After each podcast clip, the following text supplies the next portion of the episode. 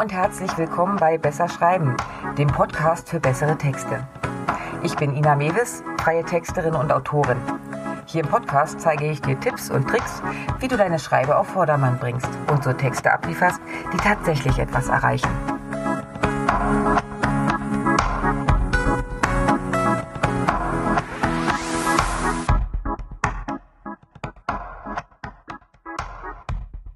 Dieses Mal geht es um SEO-Texte, also Texte, die für Suchmaschinen wie Google optimiert sind.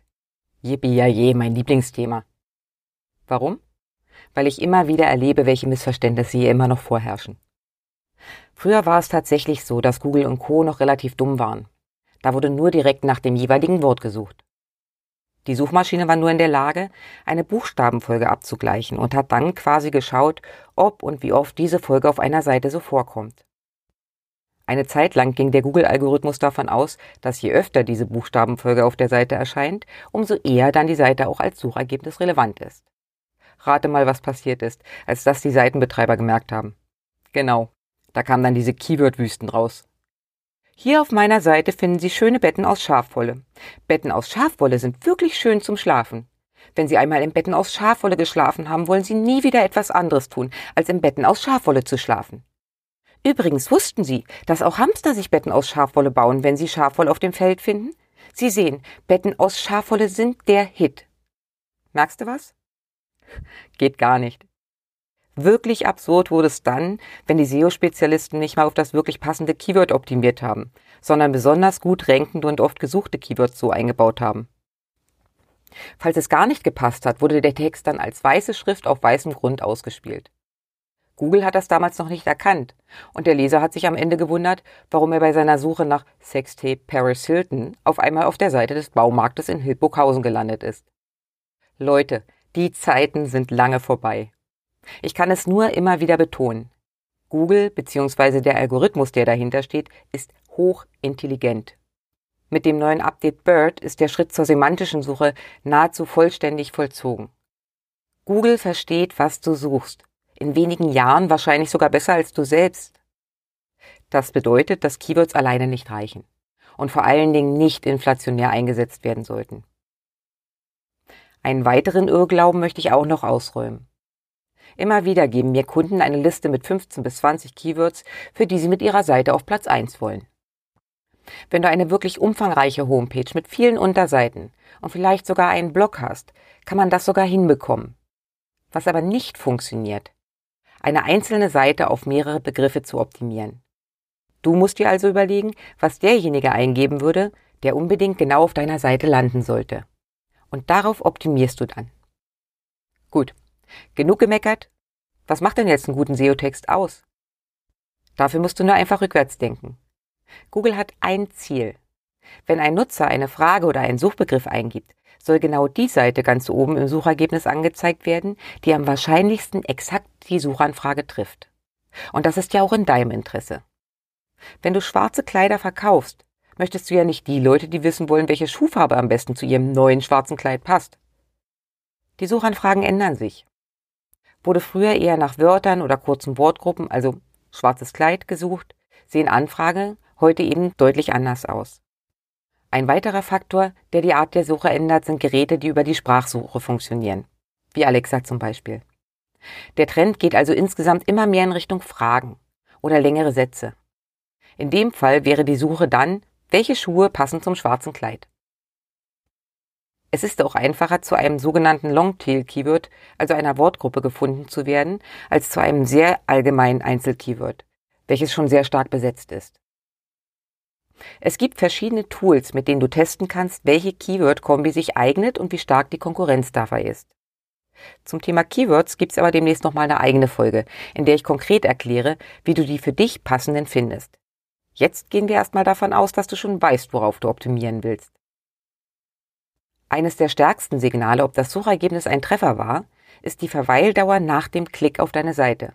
Stimmt die, ist das positiv für dein Ranking. Klickt der Nutzer zu schnell wieder raus, kann das auf Dauer zur Abwertung führen. Also, SEO-Text Regel Nummer eins: Inhaltloses Blabla solltest du dir sparen. Das wird eher das Gegenteil erreichen. Ein guter SEO-Text gibt dem Nutzer Mehrwert. Er informiert, er unterhält, er inspiriert oder macht Lust zu kaufen oder weiterzulesen. Im Idealfall findet dein Leser bei dir Dinge, die er so nicht woanders gesehen hat. Punkt 2. Nutzer scannen eine Seite oft zuerst. Sie schauen also schnell mal drüber, ob sie hier finden, was sie eigentlich suchen. Dafür muss deine Seite und dein Text aber eine vernünftige und gut überschaubare Struktur haben. Zwei Zeilen Text reichen weder dem Leser noch Google, um zu wissen, worum es auf deiner Seite geht. Mindestens 350 Wörter sollten es schon sein. Damit die aber nicht als reiner Block erscheinen, arbeite mit Überschriften, Absätzen und Zwischenüberschriften. Es darf nur eine Hauptüberschrift geben, also nur eine H1. Formuliere die so, dass sofort ersichtlich ist, worum es geht. Hier sollte dein Keyword definitiv untergebracht sein. Im Idealfall so weit wie möglich am Anfang. Schau aber trotzdem, dass die Überschrift dabei auch noch ansprechend bleibt. Der erste Absatz wird auch noch am ehesten gelesen. Auch hier sollte dein Keyword also öfter vorkommen. Allerdings heißt das nicht, dass du jetzt zehnmal Betten aus Schafwolle schreiben musst. Zum einen reicht eine Quote von zwei bis drei Prozent für den gesamten Text. Zum anderen erkennt Google auch Synonyme, andere Schreibweisen oder weitere umschreibende Begriffe. Bei den Zwischenüberschriften sollte dein Keyword auch immer mal wieder auftauchen. Aber gebrauche es nicht inflationär. Zum einen liest sich ein Text seltsam, wenn ständig Wiederholungen auftauchen, zum anderen straft Google Keyword Stuffing, also einen zu häufigen Gebrauch, auch wirklich konsequent ab. Eine gute Variante, um Keyword relevant zu schreiben, ist die typischen Fragen zu deinem Keyword zu beantworten. Um diese Fragen zu finden, kannst du die Google-Suche selbst nutzen. Wenn du dort dein Keyword eingibst, macht Google automatisch Vorschläge, wonach Nutzer im Zusammenhang damit oft suchen. Wenn eine dieser Fragen zu deinem Thema passt, nimm das mit auf. Sehr gut auch, um Fragen zu finden, ist die Seite Answer the Public. Dort werden dir auch viele Vorschläge gemacht, die du wunderbar mit einbauen kannst. Neben dem reinen Text sind aber auch andere Faktoren wichtig. Arbeite mit Bildern. Bilder helfen auch dabei, Struktur zu geben und sie sind ansprechend. Wichtig dabei ist, dass das Bild vernünftig betitelt wird. PIC 005 erkennt Google nicht als relevant. Beispiel Schafwollbett kann Google aber auslesen und so mit deinem Thema in Verbindung bringen. Wichtig ist bei Bildern auch das Alt-Attribut. Das ist der Text, der hinterlegt wird und der angezeigt wird, wenn kein Bild zu sehen ist, weil technisch irgendwas schiefgegangen ist. Oder was auch für Menschen mit Sehbehinderung als Beschreibung vorgelesen wird. Auch hier darf dein Keyword oder ein Synonym gerne mit erwähnt werden. Last but not least, die URL und ein Snippet. Jede Seite hat eine einzigartige URL. Oft vergibt dein System da den Seitentitel. Gern aber auch einfach nur eine kryptische Zeichenfolge. Guck's dir also bitte an. Und dann passe die URL so an, dass das Keyword vorkommt. Das Snippet ist das, was bei Google als Suchergebnis angezeigt wird. Im ersten Gang ist das die URL, dann darunter dick und groß der Seitentitel und als Ergänzung noch ein paar Zeilen Text. Kennst du sicher. Passt du das nicht an, zieht Google den Seitentitel meist aus der H1-Überschrift und häufig den Namen der Seite. Der kurze Text ist oft der Anfang deines Textes, der auf der Seite steht und der dann irgendwo abgeschnitten wird. Dieses Snippet kannst du anpassen und das solltest du auch. Was hier steht, hat weniger Einfluss auf den Algorithmus, ist aber entscheidend für die Handlung des Nutzers. Und wenn der klickt, freut sich Google, was dann eben doch ein Ranking-Faktor ist. Und das hatten wir ja gerade. Formuliere also deinen Seitentitel so, dass das Keyword vorkommt und der Nutzer sofort weiß, was er auf der Seite findet. Deinen Seitennamen musst du nicht zwingend unterbringen. Der steht ja eh klein oben in der URL. So gewinnst du schon mal ein paar Zeichen. Der Snippet-Text sollte den Titel ergänzen, also etwas klarer machen, worum es tatsächlich geht. Und im Idealfall eine Handlungsaufforderung enthalten. Beispiel? Okay. Wenn ich diesen Beitrag im Blog einstelle, wäre das automatische Snippet zuerst die URL www.inamevis.com slash SEO-Texte. Dann käme der Titel SEO-Texte, Inamevis Textkonzept PA. Und der Snippet-Text würde so lauten. Dieses Mal geht es um SEO-Texte, also Texte, die für Suchmaschinen wie Google optimiert sind. Yippie mein Punkt, Punkt, Punkt. Ist das optimal, um zu zeigen, dass es sich hier um eine Podcast-Folge handelt? Nicht wirklich. Also ändere ich. Die URL ist okay, Die lasse ich so. Den Titel verändere ich auf Wie du selbst gute SEO-Texte schreibst. Podcast. Und in den Beschreibungstext kommt folgendes. Du willst auf Google gefunden werden. Da soll SEO ja helfen.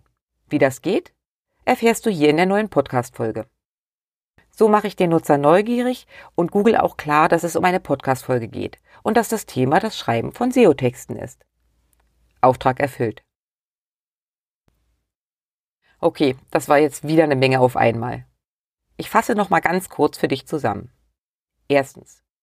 Mache dir klar, wofür du mit dieser einen Seite genau gefunden werden willst und suche dir dafür das passende Keyword. Zweitens.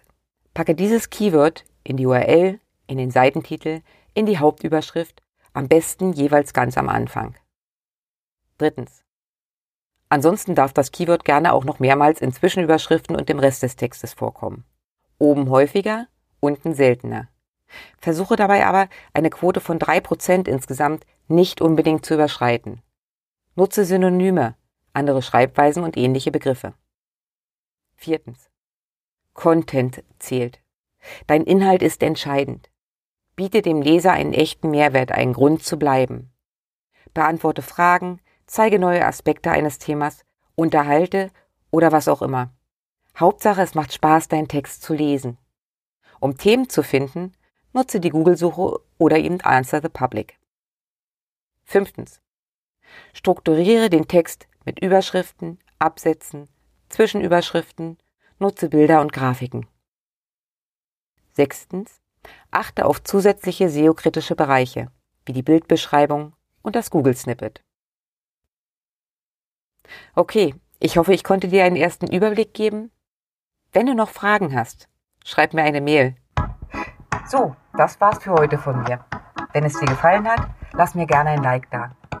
Kommentare und Anregungen sind natürlich auch herzlich willkommen. Den Blogbeitrag zum heutigen Thema, Links und Arbeitsmaterialien findest du wie immer auf meiner Webseite www.besserschreiben.online. Und wenn du in Zukunft keine Folge verpassen willst, abonniere doch einfach meinen Kanal.